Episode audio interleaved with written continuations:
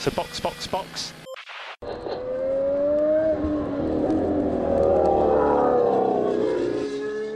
Bom dia e bem-vindo ao sprint de notícias do Box Box Box. Tudo o que você precisa saber sobre Fórmula 1 e automobilismo em geral, enquanto você come aquele iogurte com granola. Hoje é terça-feira, 4 de abril de 2023, e essas são as notícias da Fórmula 1 que você precisa para ficar informado. MP1! Continuando com as notícias do GP da Austrália, Alonso deu a opinião dele sobre a penalidade do Carlos Sainz, Toto Wolff falou o que muita gente está pensando, os comissários de pista de Melbourne também não ficaram satisfeitos e Alex Albon explicou a razão da batida esquisita dele. Eu sou Felipe Junqueira e esse é o Sprint de Notícias de hoje. Oh, really? Okay.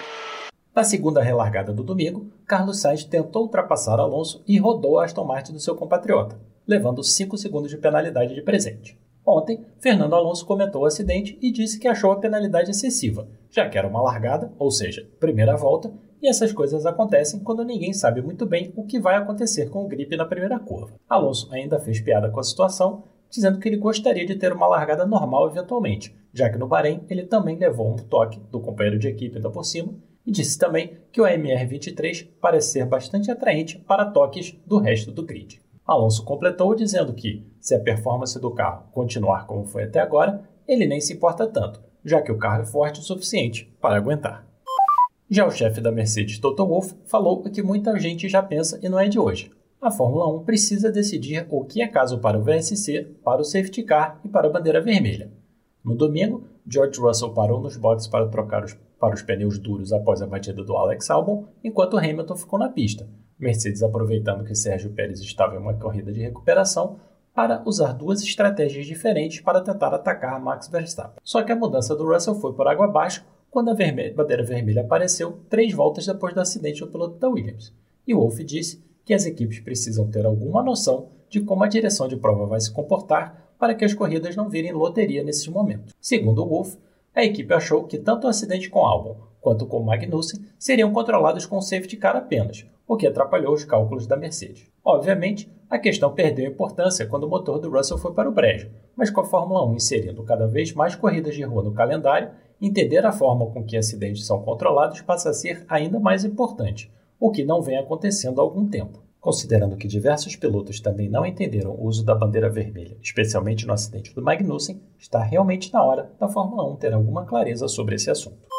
Falando do acidente do Magnussen, aliás, um pedaço de fibra de carbono voou por cima da cerca e cortou o braço de um espectador, aparentemente sem gravidade. As cercas para controlar os detritos da Austrália estão dentro das especificações da FIA, então talvez role uma revisão das cercas no futuro. Com certeza vai rolar uma revisão dos procedimentos pós-corrida na Austrália, já que com a baderna que foi o final do GP no domingo, muita gente já estava na pista enquanto os carros ainda estavam circulando, o que obviamente é um risco gigantesco.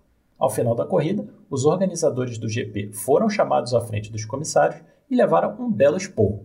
Ganharam também um dever de casa para o ano que vem, de descobrir onde foi o problema e consertá-lo. Ao que parece, entretanto, o maior problema foi o final bizonho da corrida, atrás do safety car depois da terceira bandeira vermelha, que fez com que muita gente não soubesse o que estava acontecendo. E não foram só os fãs, pilotos e alguns chefes de equipe que não gostaram do espetáculo de domingo. Os comissários da prova publicaram um comunicado dizendo que as regras precisam ser revistas para evitar situações como a que vimos na segunda largada, quando o pelotão só montuou na saída da curva 6 e quase ocorreu um acidente grave. Segundo a análise dos comissários, ninguém foi predominantemente culpado pelo acidente, já que Lewis Hamilton, como líder do pelotão, tinha o direito de ditar o ritmo, desde que ele não acelerasse e freasse demasiadamente, o que não aconteceu. A confusão nasceu do fato de que o Russell demorou para sair do pit e após sair da zona na qual ele tinha que respeitar a velocidade máxima, o piloto da Mercedes acelerou para alcançar os carros à frente, o que aconteceu na saída da curva 6, onde os carros estavam bem mais lentos do que o W14 do piloto inglês. Ele freou, os carros que vinham atrás dele fizeram o mesmo e tudo iria bem se a saída da curva não fosse um ponto cego. No final das contas, Pérez quase bateu na Alfa do Joe, Sargent teve que dar uma guinada para não acabar na traseira da Alfa do Bottas e o Magnussen teve que se jogar na brita para evitar bater no Sargent. com alguns pilotos travando a freada no susto e diversos deles ultrapassando outros, o que obviamente não é permitido. O mais simples, obviamente, seria aplicar as mesmas regras da volta de apresentação quando a largada for ser parada, ao invés de mandar o safety car para a pista para controlar o pelotão, já que uma vez que as luzes se apagam, o safety car não tem mais utilidade nenhuma. Mas veremos se alguma coisa vai mudar. E Alex Albon explicou o seu acidente no começo da prova, trazendo à luz novamente as margens insanamente pequenas que os pilotos de Fórmula 1 têm que respeitar. Segundo os dados do carro dele, na saída da curva 5, o FW45 do piloto tailandês derrapou um pouco mais do que nas voltas anteriores, e a temperatura do pneu traseiro esquerdo deu um pico. Chegando na curva 6 com o pneu superaquecido, a aderência não estava no nível certo e Albon não teve como controlar o carro, terminando no muro. O chefe de performance da Williams, Dave Robson, disse que os dados recuperados do carro do Albon mostraram claramente que a pequena saída de traseira na curva 5 fez com que o pneu saísse da janela de temperatura correta o que fez com que, na hora que o álbum chegou na curva 6, o carro se comportasse de forma diferente, com o resultado que vimos. Albon não usou o fato como desculpa, deixando claro que a culpa no acidente foi dele e que a perda de pontos importantes o deixou bastante triste, especialmente porque a equipe toda estava tendo um final de semana excelente e ele jogou um bom resultado fora à toa.